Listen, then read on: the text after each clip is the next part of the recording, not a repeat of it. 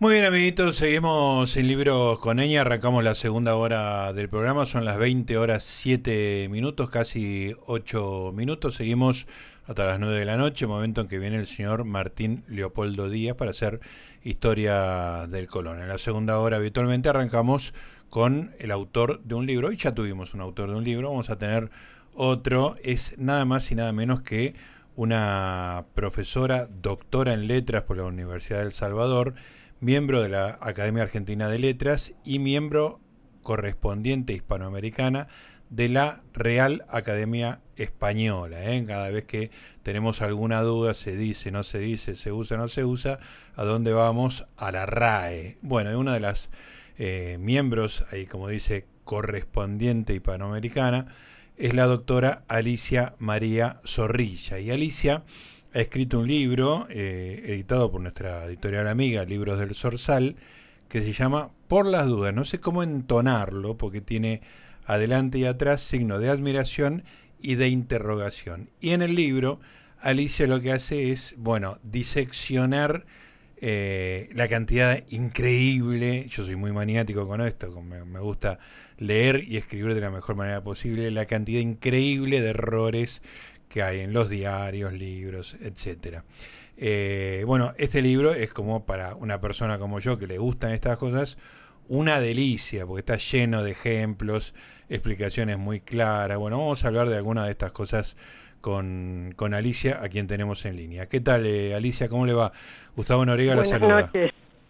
Mucho gusto, muchas gracias por entrevistarme. No, por favor, gracias a usted por estar acá un domingo tarde-noche para charlar un poquito sobre algunas reglas. Eh, Alicia, bueno, quiero tocar varios temas, son todos de mi interés, a mí me interesa, yo escribo bastante, me interesa que se escriba lo mejor posible, soy bastante maniático con el uso de las comas, punto y coma, los espacios, los signos, este, los signos que, que corren el riesgo desde la aparición del WhatsApp y de las este, redes sociales de perder el signo inicial, ¿no es cierto? Que es algo... Sí, sí, sí, sí, por supuesto. Y así nacieron. Así nacieron. Porque sí, sí, nacieron. El signo de interrogación y el de exclamación fue uno solo en su nacimiento, al final de la oración. El, que cerraba la oración. al final Claro, el signo de interrogación eh, nace con los carolingios. Es Alcuino de York el que lo introduce en Europa y, y, en su origen solo se colocaba uno al final. Después, el 17 de octubre de 1753, ya decidieron colocar uno al principio y otro al final. Y ya en 1754 se oficializa ese uso del signo de interrogación en la ortografía de la Real Academia. Ahora, Alicia, uno sabe que en inglés solamente está el final. Al final. ¿Qué tan importante es que esté al principio? ¿Cómo defiende usted o la RAE? La idea, y nosotros también que lo usamos, yo me esfuerzo por eh, poner, eh, a veces en las redes sociales es como muy cómodo poner uno solo para tipear menos, pero yo me esfuerzo por poner el inicial. No hay que esforzarse, muy bien.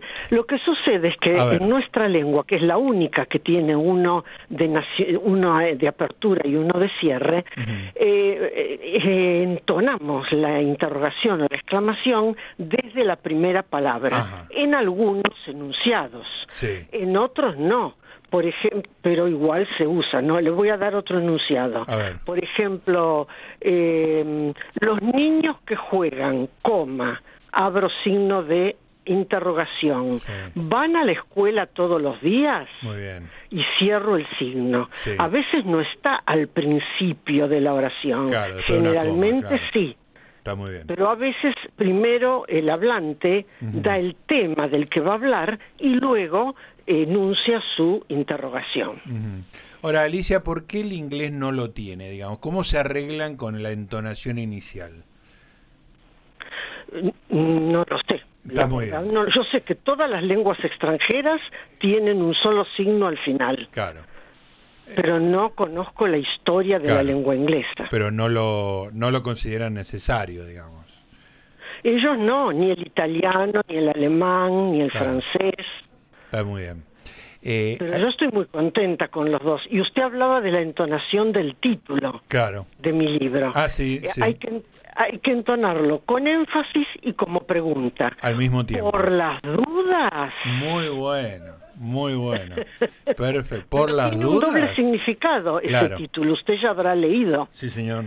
Tiene un doble significado, porque yo quiero decir, que nos día a día cuando usamos nuestra lengua o por las dudas de que no conozcan ciertos temas y sigan hundidos en la ignorancia. Está muy bien. Y, sí, la ignorancia que es lo peor, es el mal de los males. Exactamente. Eh, vi en, en, en el desarrollo que se podía hacer algo que a mí me dejó con la boca abierta, que es empezar con un signo y terminar con otro. Sí, esa es una regla que eh, eh, introducimos todas las academias, eh, ahora y antes, introdujimos antes también, para indicar, en la nueva ortografía, para indicar que se puede empezar con énfasis y terminar con una interrogación o viceversa. Ah, eso... eso aparece en la ortografía de 2010, editada por la RAE y por la Asociación de Academias. Esa sí que es una novedad que yo no la, no la conocía y si me dejaban a mí, yo la corregía. Yo hubiera dicho que estaba mal. La norma, la norma está en ese libro. Eh, lo que no se puede, por ejemplo, también nos dice ese libro que podemos repetir a ver, Alicia, Alicia, la estoy escuchando medio intermitente. ¿Usted se está moviendo? ¿Está lejos de la base? Del, teléfono. Estoy con un inalámbrico, entonces voy a tomar mi teléfono un minutito. Sí, cómo no, la esperamos. Estamos con Alicia María Zorrilla, que tiene las cosas muy claras, nos está explicando de la corrección y del título.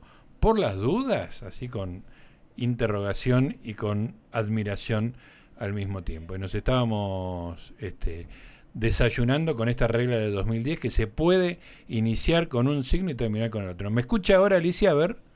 Sí, sí, yo perfectamente. Ah, y ahora la escuchamos muy bien, por suerte. ah, bueno, bueno, bueno. Buenísimo. Eh, no, y además le decía que se pueden repetir tres veces los de exclamación, tres veces en la apertura y tres en el cierre, pero no los de interrogación como algunos quieren. Ajá. Solo los de exclamación. Solo los de exclamación. Claro, porque el énfasis solamente está dado por la exclamación. Sí, claro. Entonces poner más de un signo de interrogación no tiene sentido. No tiene mucho sentido, ¿no? Claro, exactamente, muy bien. Alicia, otro tema que a mí me, me importa mucho y que trato de, de, de explorar, digamos, eh, cuando escribo, es el uso de la coma y el uso del punto y coma, que me parece un, signo muy interesante y no tan claro como el de la coma. Si usted me hace un desarrollo de la idea de la coma y del punto y coma, yo voy a estar muy atento. Sí, sí, como no. La coma es la pausa más breve que tiene la lengua española. Se usa sobre todo para enumeraciones o cuando en una oración cambiamos el sujeto, entonces decimos eh, la niña lee coma y su hermano eh, escribe. Ajá, o sea que aunque haya un i conectivo, igual tiene que ir una coma para indicar el cambio de sujeto. Sí, la nueva ortografía, de la que yo hablaba hace un momento, dice que esa coma puede evitarse. Yo a mis alumnos les digo que la pongan, porque se ve muy bien la doble estructura sintáctica. Es una oración con dos pequeñas oraciones dentro, ¿no? Perfecto. Perfecto. Eh, bueno, y sobre todo para las enumeraciones, para el vocativo, cuando decimos Juan, coma, apur, apurate, diríamos nosotros en España, apúrate, ¿no? Eh, eh, pero en, cambio el punto y coma se usa cuando uno cambia ligeramente de tema, no de tema, da otro otro aspecto del tema que está tratando. Eh, por ejemplo, estoy estudiando eh, la corrección en los servicios de corrección, punto y coma. He encontrado algunos textos eh, muy dificultosos y no se entienden bien. Claro. entonces uno está hablando de lo mismo, pero da otra visión, otro aspecto de eso que está hablando. No, no, tiene la intención de poner un punto ahí, sino una breve pausa dentro de la misma frase cambiando la dirección. Claro, no una pausa tan fuerte como el punto, ni tan breve como la coma. De todas maneras, hoy se está usando, por economía verbal, se está usando bastante el punto en lugar del punto y coma. Pero hay que saber usarlo, porque existir existe. Claro. Después yo tenía un uso del punto y coma, a ver si usted me, me reta o me lo aprueba. Cuando había una, no, no se ría, yo acepto sus retos perfectamente, Alicia. Cuando, cuando yo estoy escribiendo una enumeración, pero no de palabras o de hechos, sino que una enumeración de por ahí que hay frases que tienen una coma, entonces hay como dos niveles. Entonces yo hago la enumeración más general con punto y coma para dejar las comas para el interior de cada uno de los miembros de la enumeración. Excelente. Espero haberla, espero que me haya entendido. Eh, sí, sí, sí, excelente. Ah. Eso ocurre sobre todo cuando usamos la posición explicativa. Ah, claro. Por ejemplo, Andrea, coma, la maestra de, quinto grado, punto y coma, eh, José, coma, el mayordomo. Perfecto, ahí está. Hay una enumeración, hay un nivel que separan los puntos y coma. Y dentro de cada punto y coma, dentro de cada una de esas fracciones que entran entre punto y coma y punto y coma, se usan comas. Claro. Así es. Bueno, me quedo muy contento. Muy bien, muy bien. Ay, Alicia. Se ha sacado un 10. Se ha sacado un 10. Alicia, lo, lo contento que, que, me pone. Ahora, me da, más allá de, bueno, el libro está lleno de ejemplos, me da un poco de curiosidad saber si usted eh, cada mañana toma un diario, eh, lee las noticias con una virome buscando encontrar errores. Sí, sí, yo tengo eh, una libretita que llamo la ah. libreta del terror. A veces le digo del horror. Sí, tremendo. Y cuando mis alumnos la ven ya tiemblan porque saben que les voy a preguntar algo que casé en algún diario o en la televisión. Sí, tomo de los diarios, tomo de la internet muchísimo y de los noticiarios, ¿eh? de los noticiarios mucho también. Perfecto, claro. Y hay un, eh, el panorama es bastante desolador, ¿no? Y hay una fuente inagotable de errores, sí. Claro. Los, yo digo siempre que los errores siguen teniendo sus seguidores. ¿Pero por qué? ¿Por qué? claro, pero ¿por qué? Porque no, no tienen voluntad de estudiar. Mm, no debemos dejar de estudiar, aunque sea una línea por día. Nuestra lengua es muy rica y merece ese pulimento. está muy bien. Eh, pero me imagino, sobre todo, lo que se llama videograf, que son esas leyendas escritas que ah, aparecen. Ah, sí, yo los llamo zócalos. Los zócalos, perfecto, está muy bien. los zócalos que están escritos a las apuradas nos pueden dar ah. algunas sorpresas muy desagradables. Y sí, sí, sí, yo lo puse ejemplos, ¿no? Terribles. Sí, sí. Este... Como es delito violar la cuarentona. La cuarentona. que pasa a tener un significado muy distinto. ¿eh? En un zócalo. Lo vio en un zócalo. Muy distinto que la cuarentena. Claro, claro, son dos violaciones distintas. Exactamente. Con perdón, me la dejó picando, Alicia. Está muy bien. Bueno, y como eso, tantas otras, ¿no? Sí, tremendo. Por eso yo puse los zócalos otra vez, porque en el otro libro, Sueltos de Lengua, también hablo de los zócalos y seguiré hablando porque... Claro, le dan material... lo que más me... Es un material de, de errores inagotable. Claro. Pero lo que más me llama la atención, que a veces escriben mal una palabra y repiten el zócalo con el error. Claro, sí, Tres, cuatro veces. Claro. Y sí, y nadie hay quien corrija. Claro, sí, sí, porque yo entiendo el pobre muchacho, el pasante que está escribiendo el zócalo, por ahí a veces no sabe y a veces puede tener un error de tipeo, digamos, ¿no? Pero no hay nadie supervisando que diga, no, eso va distinto ese es mi, no sé, mi asombro realmente. Me sorprende muchísimo. Eh, Alicia, usted, bueno, tiene una cantidad de años eh, estudiando y, impartiendo... Más de 50 ya, más de 50, 50, años. ¿Usted ha visto eh, en los últimos años una declinación en la calidad del uso del lenguaje? Yo creo que en todos los tiempos la hubo. Ajá. Lo que sus sí, yo creo que al contrario, eh, desde hace 30 años noto que hay una un interés en muchas personas, no digo en la mayoría, en muchas personas por corregirse, por hablar mejor, por escribir mucho mejor, sobre todo los traductores. Los traductores se preocupan muchísimo porque de eso depende el éxito de sus trabajos. Claro, claro. Cuando, eh, por supuesto, traducen de una lengua extranjera al español. Claro, claro. Está muy bien. Lo peor es cuando hay que traducir del español al español porque no entendemos nada. Claro, claro. Eso es lo más terrible. Eh, sí, me ha pasado, me ha pasado. Alicia, le, le voy a eh, transmitir algunas dudas que tiene la gente que me, me rodea. Tengo algunas este, batallas, no voy a individualizar, pero, eh, por ejemplo, sino y si no, las dos separadas. Sí. sí. ¿Nos puede dar una explicación Clara. Sí, sí, sí. Sino es una conjunción. Eh, no dijo que iba a venir, coma obligatoria, sino que lo pensaría.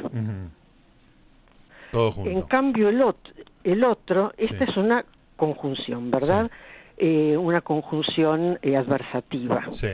Pero el otro, las dos palabras separadas, sí es una conjunción y eh, no es un adverbio de negación. Claro.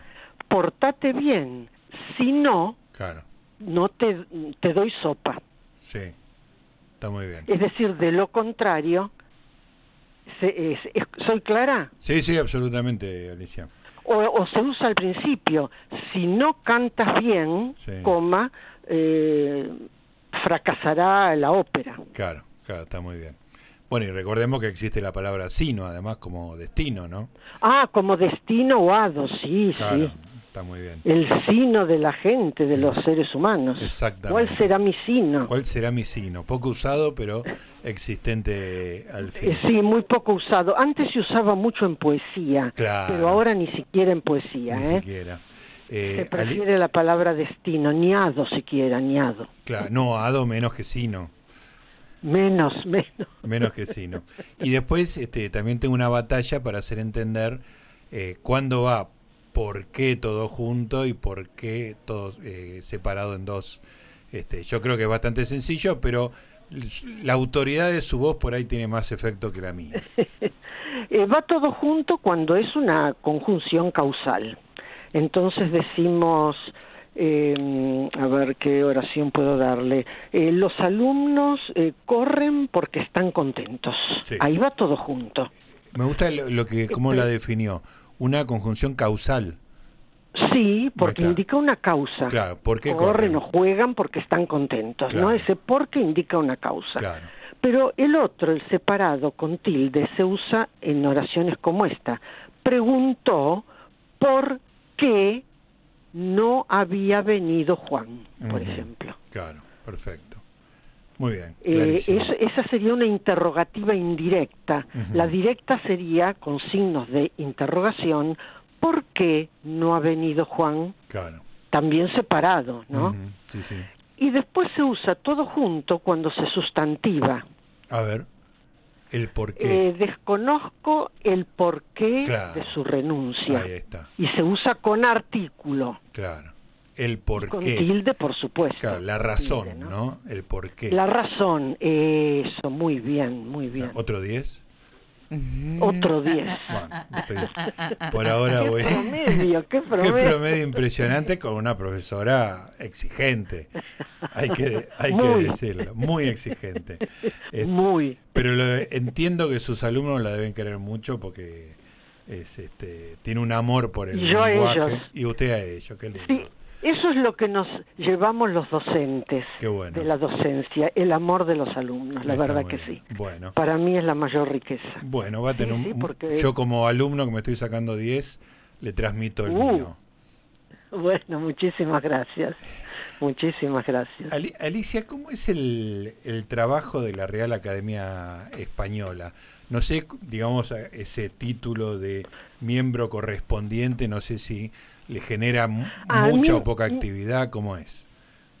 No, en realidad yo soy la presidenta de la Academia Argentina de Letras. Correcto. Eh, nos, cada una de las academias tiene un director o un presidente. Y nosotros, eh, cuando la Real Academia Española envía una serie de palabras, por ejemplo, para que las observemos, eh, y, si estamos de acuerdo con las definiciones que ellos han puesto, las revisamos las enviamos nuevamente con todas las observaciones a la Real Academia y ahí ven si se registran o no. Alguna, en algunas decimos no, no se dice en la Argentina esto. Mm, ah, Entonces ya la marca argentina no puede ir. Claro, está muy bien. Usted habrá visto en el diccionario que dice ARG, ¿no? Argentina, la marca argentina. Correcto. Eh, pero realmente somos academias eh, correspondientes porque todas juntas eh, formamos parte de la Asociación de Academias de la Lengua Española. Entiendo. Y, pero hacemos, sí, desde hace muchos años hacemos un trabajo conjunto, pero también trabajamos individualmente. Y cada país o cada academia responde por las normas locales. Claro. Le voy a dar un ejemplo. España empezó a decir vídeo ¿no? En su momento. El vídeo, el vídeo, el sí, acentuado en la I. Y el argent y el argentino, sí, sí, con la tilde en la I. Y el argentino dijo video. Y la Academia Argentina de Letras dijo, muy bien, video se ha difundido en todo el país, entonces forma parte de nuestra norma, de la norma argentina. Está muy bien. Por eso yo, yo edité un libro que se llama Diccionario Gramatical de la Lengua Española y con un subtítulo, La norma argentina. Porque siempre hay diferencias. Lo más importante es que no se pierda la sintaxis española, que se respete la forma de redactar. Y ya no digo de escribir, ¿eh? porque redactar es un paso superior. El que redacta quiere decir que tiene en cuenta las normas. Claro que sí. Está muy bien. Eh, Alicia, tengo una, una curiosidad que excede los límites de este libro, de este tipo de tarea. Estaba viendo entre sus obras una que se llama La voz sentenciosa de Borges. Y me dio mucha curiosidad, eh, porque este programa rinde un culto, capaz exagerado, a Borges, pero bueno, la verdad que nunca exagerado. Nunca, exagerado, eso era lo que yo quería escuchar y lo escuché. Eh, no, nunca exagerado. ¿Me cuenta un poco de la voz sentenciosa? Sí, nació como mi tesis doctoral. Ah, Esa fue ah. mi tesis doctoral. Bien. Y luego la transformé en libro a pedido del jurado de la tesis, ¿no? Perfecto. Eh, bueno, leí toda la obra en prosa. Sí. No, no traté las obras en colaboración. Claro.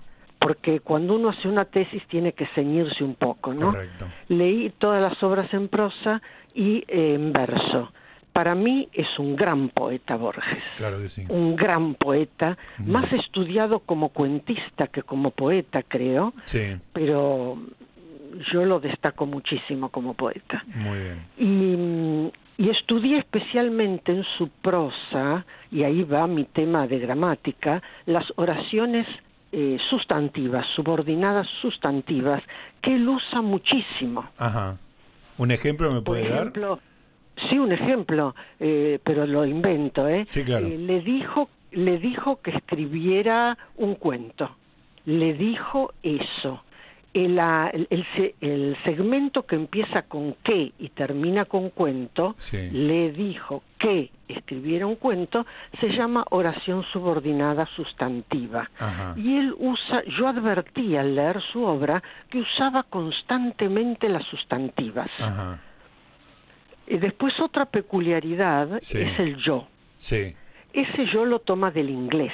Ajá, claro, que, se fue su primera lengua prácticamente. Claro. Él lo toma del inglés. Bien. y, es un yo enfático, no es un yo narcisista, es un yo enfático que él necesita en su sintaxis, porque eh, yo creo que tiene el inglés en el cerebro, ¿no? Claro. Ah, estoy segura, estoy segura.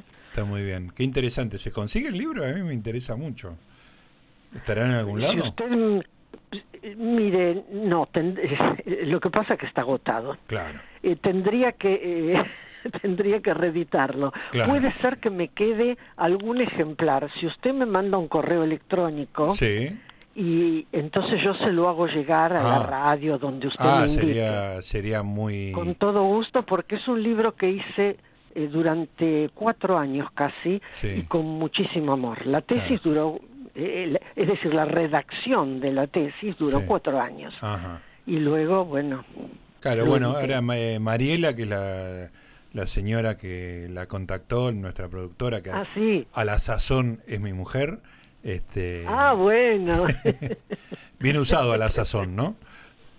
Sí, es muy culto, cultísimo, pero se usa todavía. Se sacó otro 10, ¿eh? Estoy tremendo, Alicia, estoy tremendo. Bueno, entonces eh, Mariela, productora, y a la sazón, mi esposa, se va a poner en contacto con usted para, para ver cómo podemos hacernos de ese, de ese libro. Mire, este programa empieza cuando empiezo yo a leer, a charlo un ratito a las 7 de la tarde y digo, bueno, ahora habla Borges y ahí recién ahí empieza el programa. Y leo un cuento, leo una poesía o algo sobre Borges. Hoy, por ejemplo, leí El Golem, la poesía Ay, qué hermosura. Que es una belleza, efectivamente. Una belleza. Este, así que un, un, libro suyo, probablemente cuando lo tenga en mis manos, sea el comienzo de, de un programa como este. ¿eh? Uy, qué placer, muchas gracias, muchísimas gracias. Y lo vamos, le vamos ya le digo, lo hice con mucho amor. Qué bueno. Bueno, Amor se nota que hay en toda su actividad, Alicia, así que... Sí, sí, siento pasión por las palabras. Qué bueno, me parece, me parece que es algo que, que se valora y se necesita mucho hoy en día, así que recomendamos por las dudas de Alicia María Zorrilla, de Libros del Sorsal, un libro muy entretenido, lleno de ejemplos, algunos muy graciosas. La violación de la cuarentona me parece que está en el top uno de, ejemplos. Y usted es una persona encantadora que nos ha dado mucho placer conversar. Bueno, muchísimas gracias por todo. Le mandamos un beso. Igualmente, un gran abrazo para los dos. Ahí estaba, Alicia María Zorrilla, por las dudas, eh, libros del Sorsal, encantadora la señora. Sí, totalmente. la gente que sabe y sabe transmitir su conocimiento. Acá, en Libros con Eñe.